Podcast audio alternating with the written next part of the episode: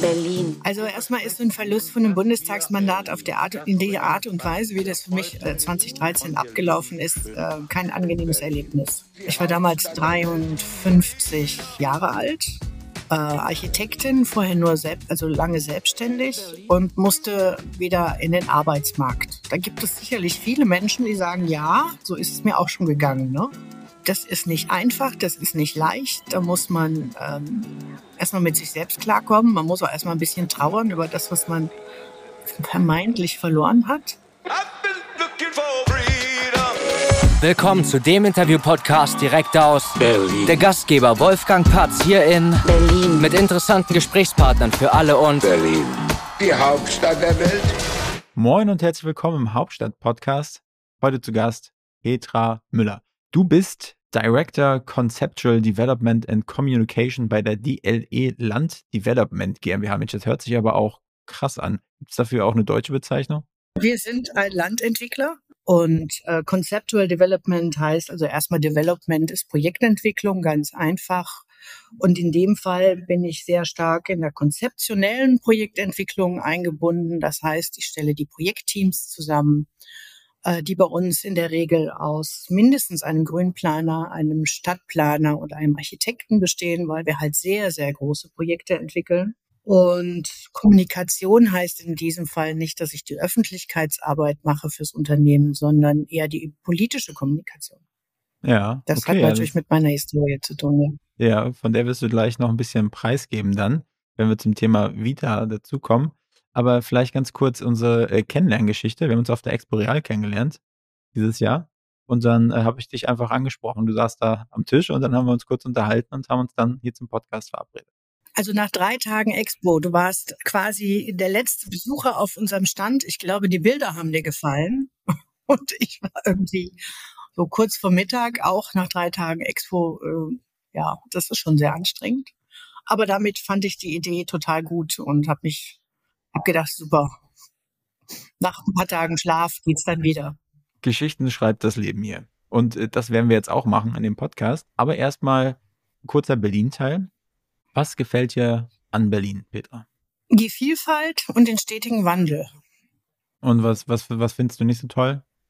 Letztes Jahr am 27. Dezember wurde mein Portemonnaie gestohlen. Und jetzt jammere ich nicht wegen des Geldes, das da drin war. Aber ich müsste mal nachrechnen, wie viele Monate ich gebraucht habe, einen neuen Führerschein, einen neuen Personalausweis zu bekommen. Die Kreditkarte war übrigens zum 1. Januar schon da. Das finde ich belastend unnötig und stark verbesserungswürdig.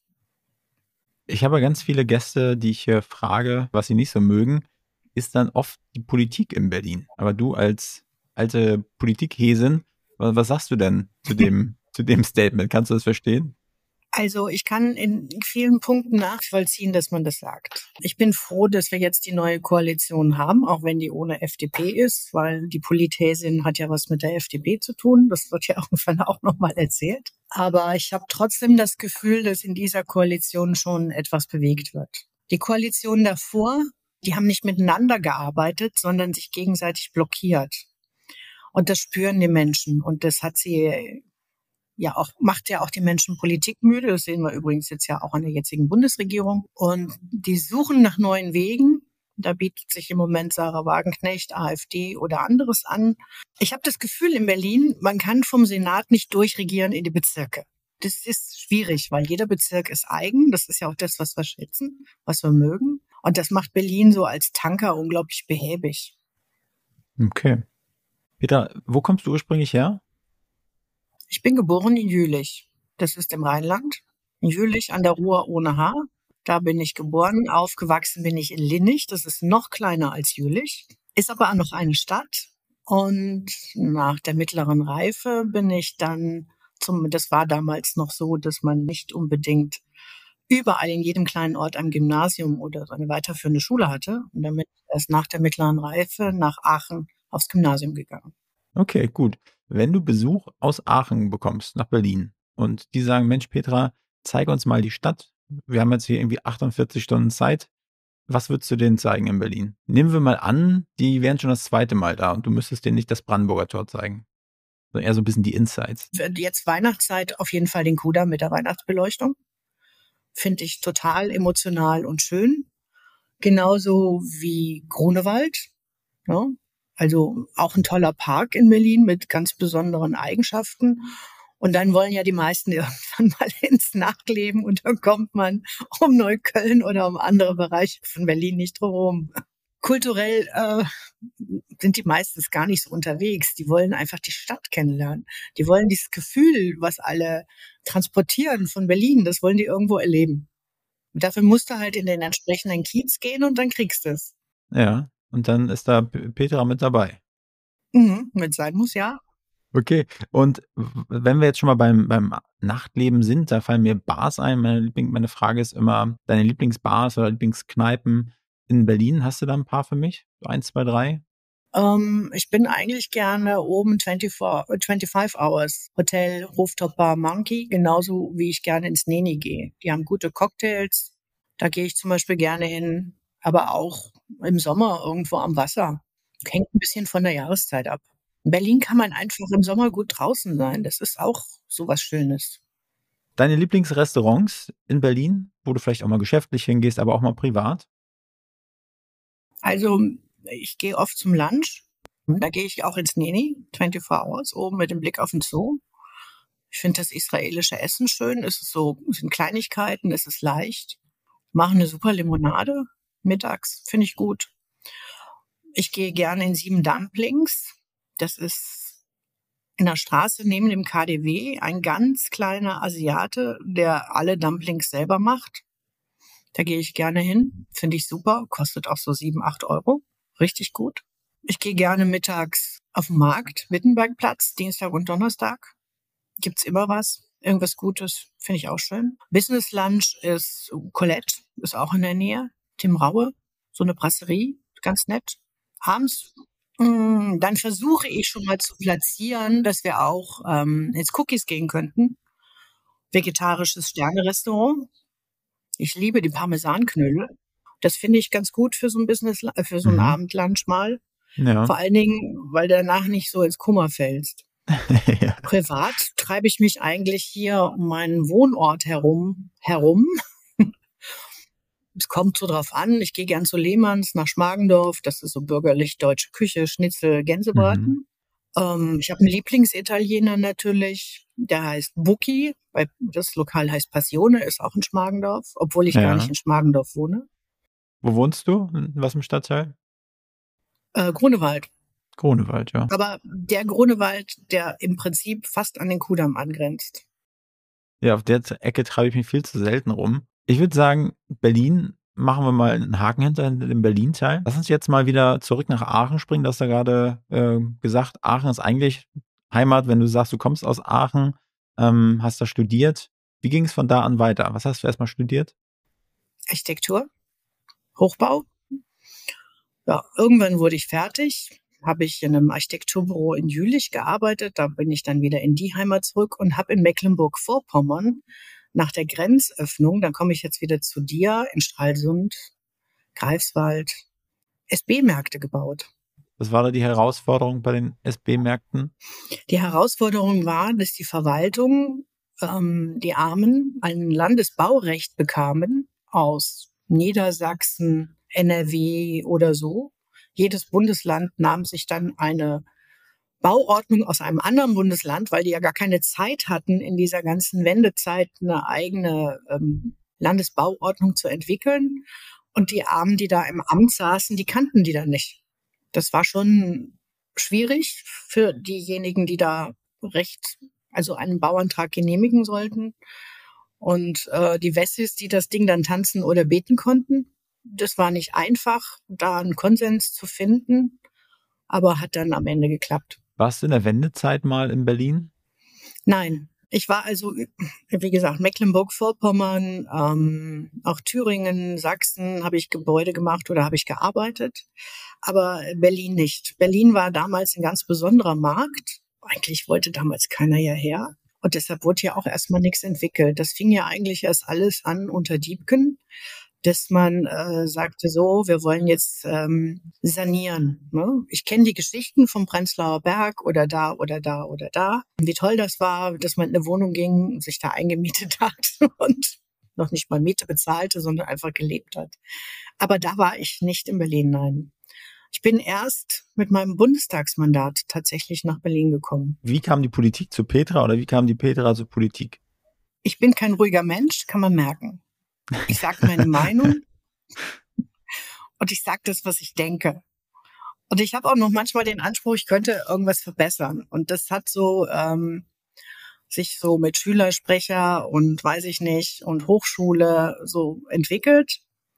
Und irgendwann war es dann damals die FDP, wo ich dann gesagt habe, okay, da werde ich Mitglied. Dann war ich in meinem Heimatkreisverband Jülich zuerst äh, auch sehr aktiv. Dann bin ich nach Aachen zum Studieren. Dann wurde das wirklich alles irgendwie immer schwieriger. Dann habe ich mich in Aachen selbstständig gemacht, irgendwann nach meinem Studium und nach dem und dem und dem. Und dann kam die Aachener FDP auf mich zu, weil sie gesehen hat, da gibt es jemanden in irgendeiner Liste und haben gefragt, ob ich denn kein Interesse an Mitarbeit hätte. Ja, irgendwann war ich Planungs, ja, war ich im Planungsausschuss der Stadt Aachen und Sprecherin für Stadtentwicklung und solche Sachen. Das ergab sich dann so. Und irgendwann habe ich das erste Mal für den Deutschen Bundestag kandidiert. Weil 2004 habe ich das erste Mal kandidiert und bin dann auch in den Bundestag gekommen für vier oder fünf Tage. Und durch die Anwendung des Alabama-Paradoxons habe ich mein Mandat wieder verloren. Das hatte was mit der Wahl zu tun in, ich glaube in Sachsen. Nein, in Dre ja, Dresden. Da war ein, äh, ich glaube, jemand, der auf der Liste aufgestellt war von den Linken, ist verstorben. Und deshalb gab es in Dresden eine Nachwahl in dem Jahr. Und durch die Nachwahl hat sich das Ergebnis wieder verschoben und dadurch habe ich mein Mandat wieder verloren. Und dann bin ich 2009 dann wieder in den Bundestag gekommen und habe mich wieder aufstellen lassen und habe es dann geschafft. Und hat, hat dir die Zeit gefallen im Bundestag?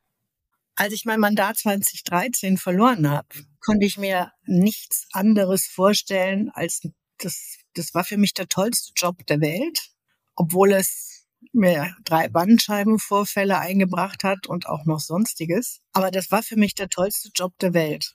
Jetzt, zehn Jahre später, würde ich das anders bewerten. Es war eine wichtige Zeit in meinem Leben. Die hat unheimlich viel mir gegeben, gibt mir heute noch viel. Und man lernt viel über Menschen. Konntest du was bewegen in deiner Zeit? Ja.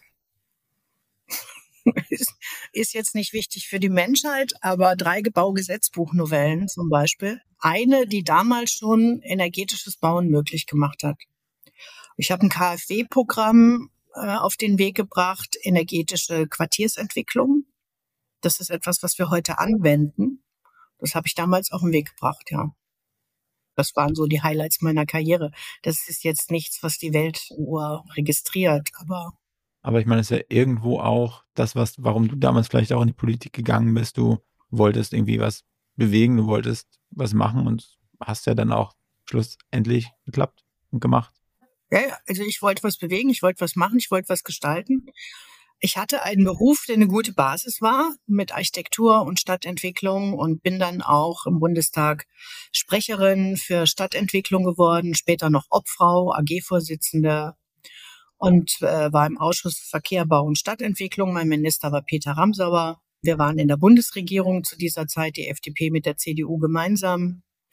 Und das hat viel Spaß gemacht nimm mich mal mit, wenn man da so ein, in so einem Bundestag sitzt, sehe ich ja dann nur, ne, wenn man mal ein bisschen Fernsehen guckt und dann ist da irgendeine Partei vorne und die anderen wettern und, und äh, fluchen oder klatschen. Ist das, steht da einer so mit so einem Pappschild und sagt jetzt bitte klatschen oder jetzt aufregen oder ist das so eine Eigendynamik? Muss das sein? Das wissen. ja, ja, ja. Das Aufregen muss sein. Man muss sich auch in der Rede aufregen. Äh, ein guter, mittlerweile ein guter Freund von den Linken, der auch nicht mehr für die Linken im Bundestag ist, hat mich mal willenpolitische Sprecherin genannt und sich da an der Seite aufgeregt und vielleicht war das der Beginn unserer Freundschaft. Das ist tatsächlich so. Ähm, man, man findet auch Freunde fraktionsübergreifend, aber es ist wichtig, dass man da vorne sitzt und seine Meinung äußert. Und die Abgeordneten wissen ganz genau, wann sie schreien und toben und klatschen müssen, weil es geht immer um die Argumente ihrer Partei und die müssen verteidigt und vertreten werden. Aber es hält keiner ein Schild hoch, das wissen die so aus innerem Antrieb. Und wie ging das denn damals weiter, nach also 2013? Als du wieder in den, in den ins normale Berufsleben einsteigen musstest dann ja auch irgendwie? Also erstmal ist so ein Verlust von einem Bundestagsmandat auf der Art, in der Art und Weise, wie das für mich 2013 äh, abgelaufen ist, äh, kein angenehmes Erlebnis. Ich war damals 53 Jahre alt, äh, Architektin, vorher nur selbst, also lange selbstständig und musste wieder in den Arbeitsmarkt. Da gibt es sicherlich viele Menschen, die sagen, ja, so ist es mir auch schon gegangen. Ne? Das ist nicht einfach, das ist nicht leicht. Da muss man ähm, erstmal mit sich selbst klarkommen. Man muss auch erstmal ein bisschen trauern über das, was man vermeintlich verloren hat.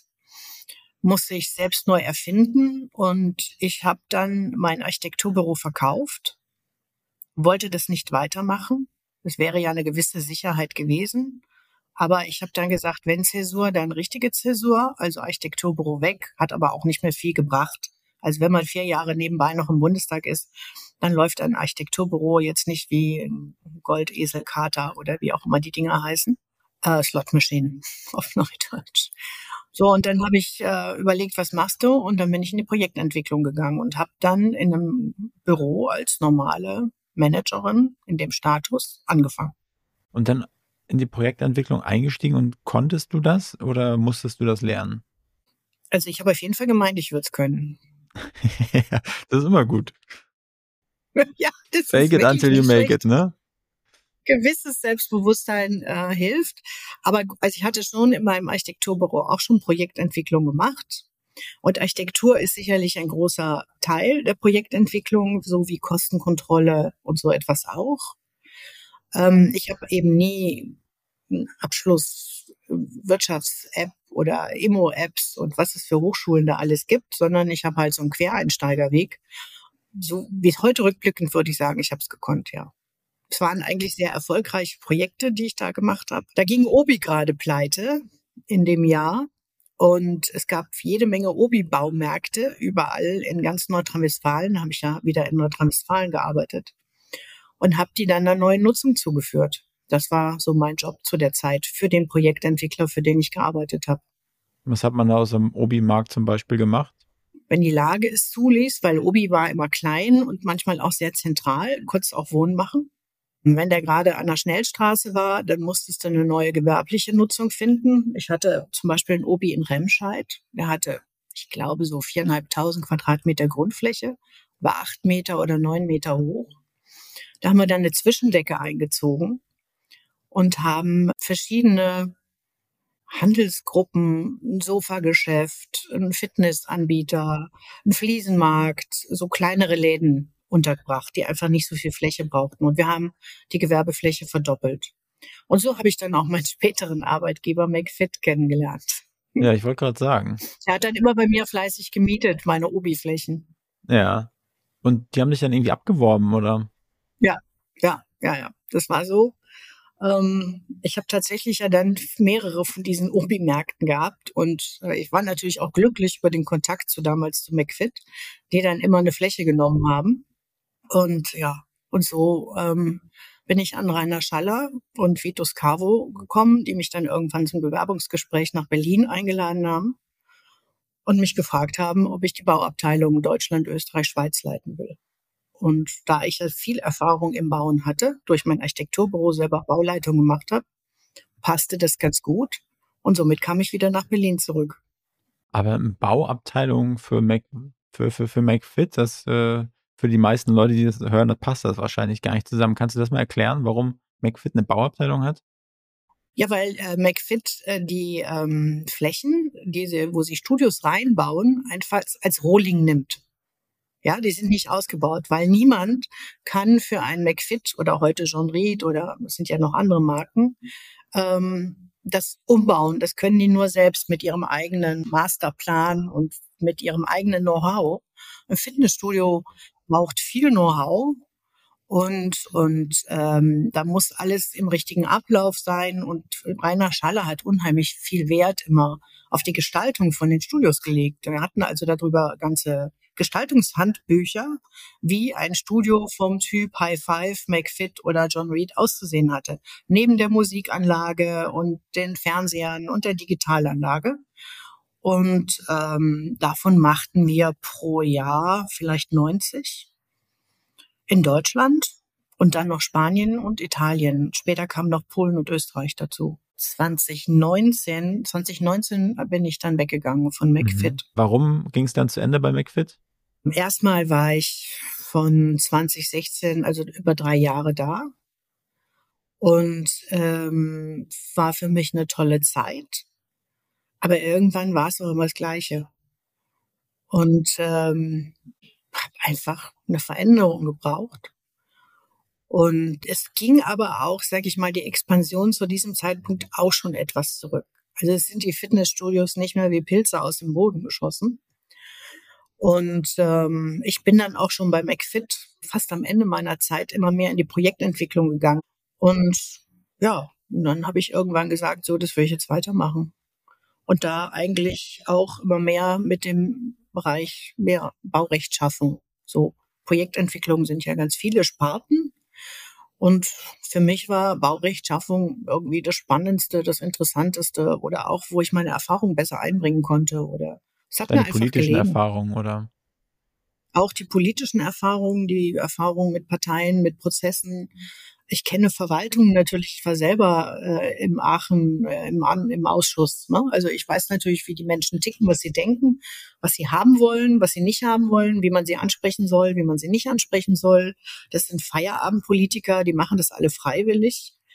Das fordert auch mal einen gewissen Respekt ab und es ist nicht einfach irgendwer, der funktioniert, sondern ähm, das sind engagierte Menschen, die sich für ihre Kommune in den Stadtrat setzen. Und da hatte ich vielleicht einfach auch immer die richtige Ansprache. Und dann ging es zu, was sehe ich hier gerade auf deinem, in deinem LinkedIn-Lebenslauf, äh, die AG Projektentwicklungs- und Management GmbH, Leiterin Projektentwicklung. Genau, genau da war Haben ich aber nur ein Jahr. Und dann ist mein jetziger Chef gekommen und hat mich auch schon wieder abgeworben. Ja. Aber das war dann äh, eher weil mit seiner Frau habe ich zusammen bei meinem ersten Projektentwickler gemeinsam gearbeitet. Die beiden sind nach Berlin gezogen, wir sind essen gegangen und Simon sagte dann, du, ich bin jetzt bei PRS Family Trust, wir machen eine neue Firma, die wird DLE heißen, hast du keine Lust? Und so hat sich das ergeben. Jetzt bin ich da aber schon drei Jahre treu. Wie würdest du deinen Job jetzt bei der DLE beschreiben? Was kannst du aus deiner Vergangenheit, aus, aus der Politik, aus deinem Architekturstudium, aus deiner Selbstständigkeit und bei McFit, was fließt das jetzt alles zusammen? Auch das ist mein Lebensweg, meine Ausbildung. Ich bin ja auch vor Architekturstudium, habe ich ja noch Bauzeichnerin gelernt. Also ich habe eine richtige Lehre gemacht. Mein Lebensweg hat jetzt eben die, diesen Punkt erreicht, der viel mit Kommunikation mit Kommunen zu tun hat, Vertrauen schaffen, Prozesse mit Bürgern. Ja, also wenn wir ein großes Projekt machen, wie die Bilder, wo, wo du vorgestanden hast bei der Exporeal, das sind 56 Hektar in der Nähe von Königs Wusterhausen. Das machst du ja nicht einfach nur auf dem Papier, sondern da musst du auch mit den Menschen sprechen. Wir hatten zwei Bürgerinformationsveranstaltungen. Ähm, wir haben verschiedene Workshops durchgeführt. Wir sprechen mit dem Rat, mit der SVV, mit den Parteien, ähm, hören aber auch zu. Was wollen die Bürger an der Stelle bei so großen Baugebieten? Weil unsere Baugebiete sind immer groß. Die können noch Anregungen und Bedenken mitbringen und sich einfach auch anhören, was wir da planen. Und das machen wir nicht erst, wenn das Bauleitverfahren losgeht, sondern das machen wir schon viel, viel früher. Und das ist sicherlich etwas, was ich mitgebracht habe in die DLE, ähm, dass man sagt, so Partizipation ist nicht nur ein Prozess in einem Bauantrags- oder Bauleitverfahren, sondern eben der beginnt schon viel, viel früher. Und du hast ja eingangs schon kurz erwähnt, wofür die DLE steht. Du hast ja auch gesagt, dass es ein relativ neues Unternehmen ist, ne? Also fünf Jahre ja, alt. Ja, fünf Jahre. Und das ist ja mittlerweile schon ein ziemlich großes Unternehmen geworden, ne? Wie, wie, Wir sind wie, einer der größten das? Player in der Bundesrepublik, ja, ja. Wie, wie kam das, dieser krasse Schub? Naja gut, wir hatten jetzt in der Immobilienbranche gute Jahre. ähm, niedrige Zinsen, investitionswillige Menschen. Wir sind ja fondsfinanziert, das heißt, wir bekommen unser Geld von sogenannten institutionellen Anlegern, also meine Architektenkammerkasse bezahlt. Versorgungswerke, Versicherungen legen ihr Geld an in Immobilienfonds und erwarten dann eine Rendite. Und das ist das, was wir machen. Also wir sind ähm, quasi von Anlegern bestimmt. Und in, der letzten, in den letzten Jahren gab es dann natürlich viele Möglichkeiten. Ich habe gesehen auf, auf LinkedIn, jetzt ein kleines Thema, kleiner Themenwechsel, äh, auf LinkedIn bist du ja auch relativ äh, umtriebig, oder? Hast du über 2000 Leute in deinem beruflichen Netzwerk? Wann, wann, wann hast du dich dafür entschieden, da ein bisschen was zu machen? Ich habe früher immer Facebook gemacht das war ja vielleicht auch so eine Zeiterscheinung. Ne? Das, Instagram gab es noch gar nicht. Und da hatte ich auch viele Follower und es war irgendwie auch teilweise schön, weil man da dann auch nochmal jemanden getroffen hat, den man ein bisschen aus den Augen verloren hatte und lange nicht gesehen hat. Irgendwann war dieser, dieser, dieser Algorithmus, den die da einstellen, was bei mir ankommt, was mich interessieren soll, wurde irgendwie immer schräger bei Facebook. Und dann äh, habe ich gesagt, so, nee, da habe ich jetzt keine Lust mehr. Und dann habe ich gedacht, okay, sie wirkt seriöser und bin jetzt mit LinkedIn unterwegs. Vielleicht wäre ja auch ein eigener Podcast was für dich hier. DLE-Podcast bei Petra Müller.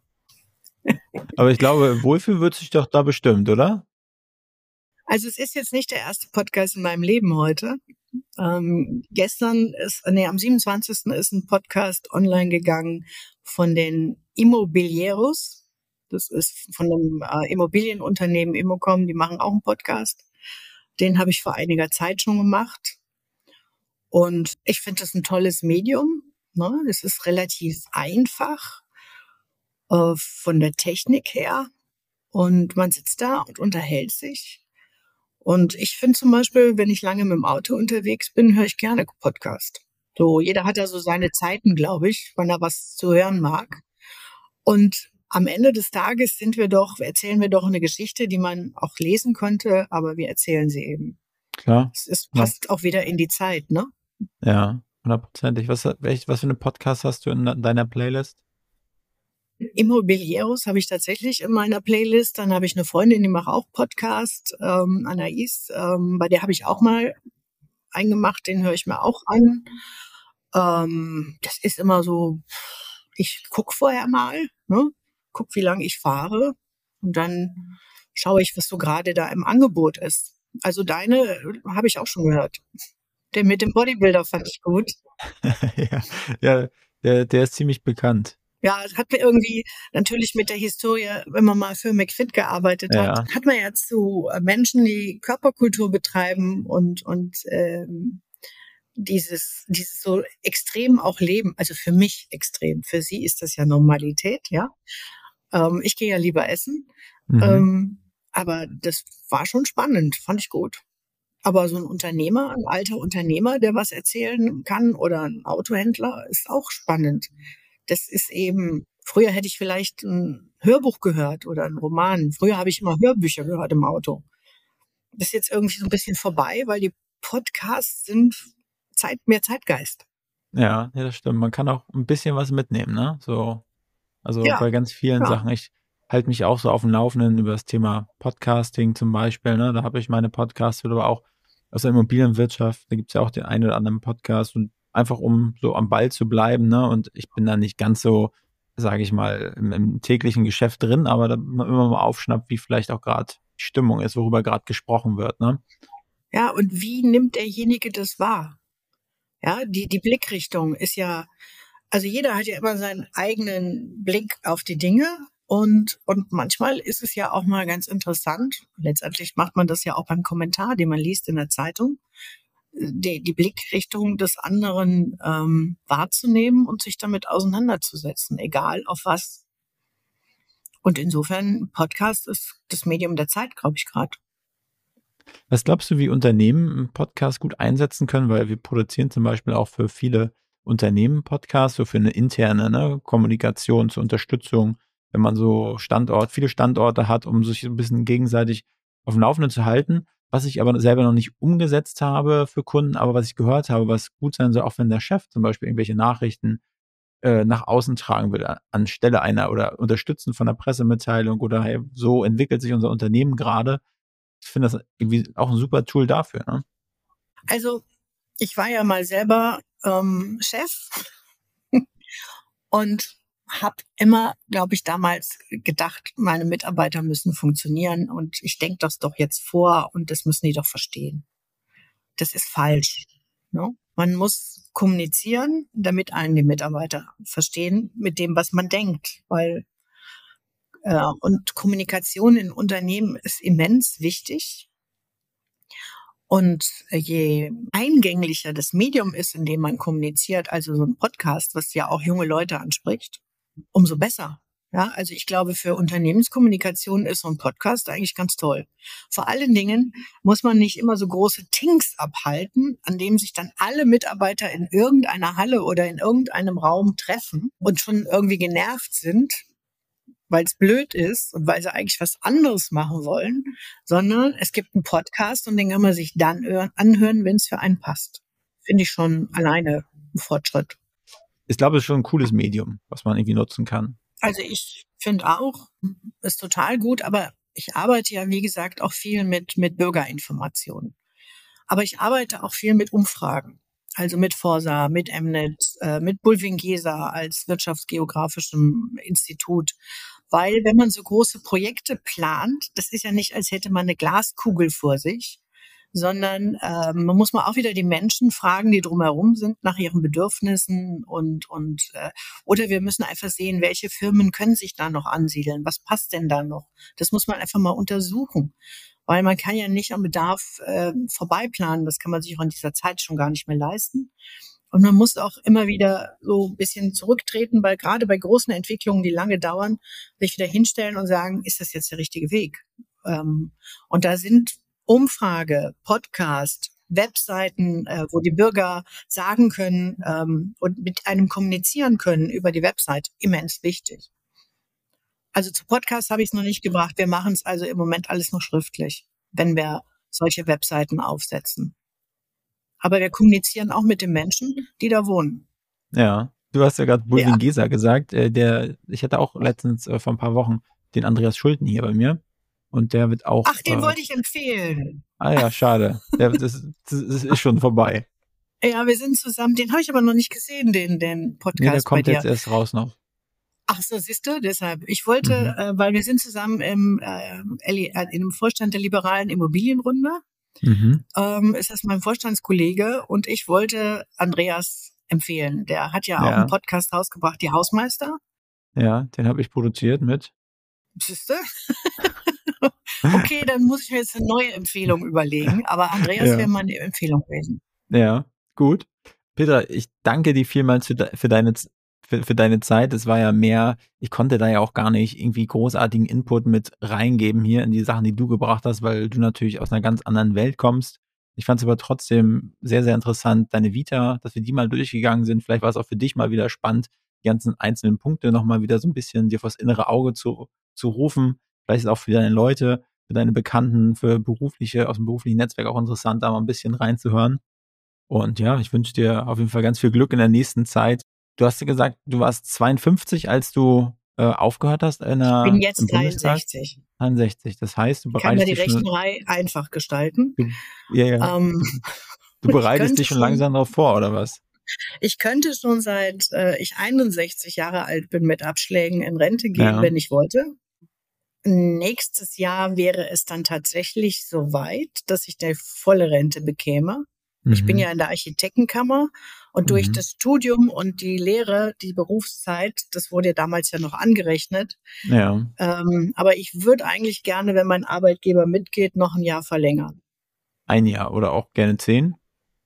Ja, man muss, glaube ich, dann jetzt von Jahr zu Jahr schauen. Vielleicht will mich auch irgendwann keiner mehr.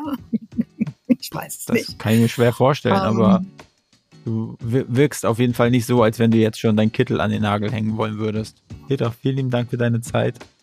Und äh, ich hoffe, wir bleiben in Kontakt. Würde mich auf jeden Fall sehr freuen.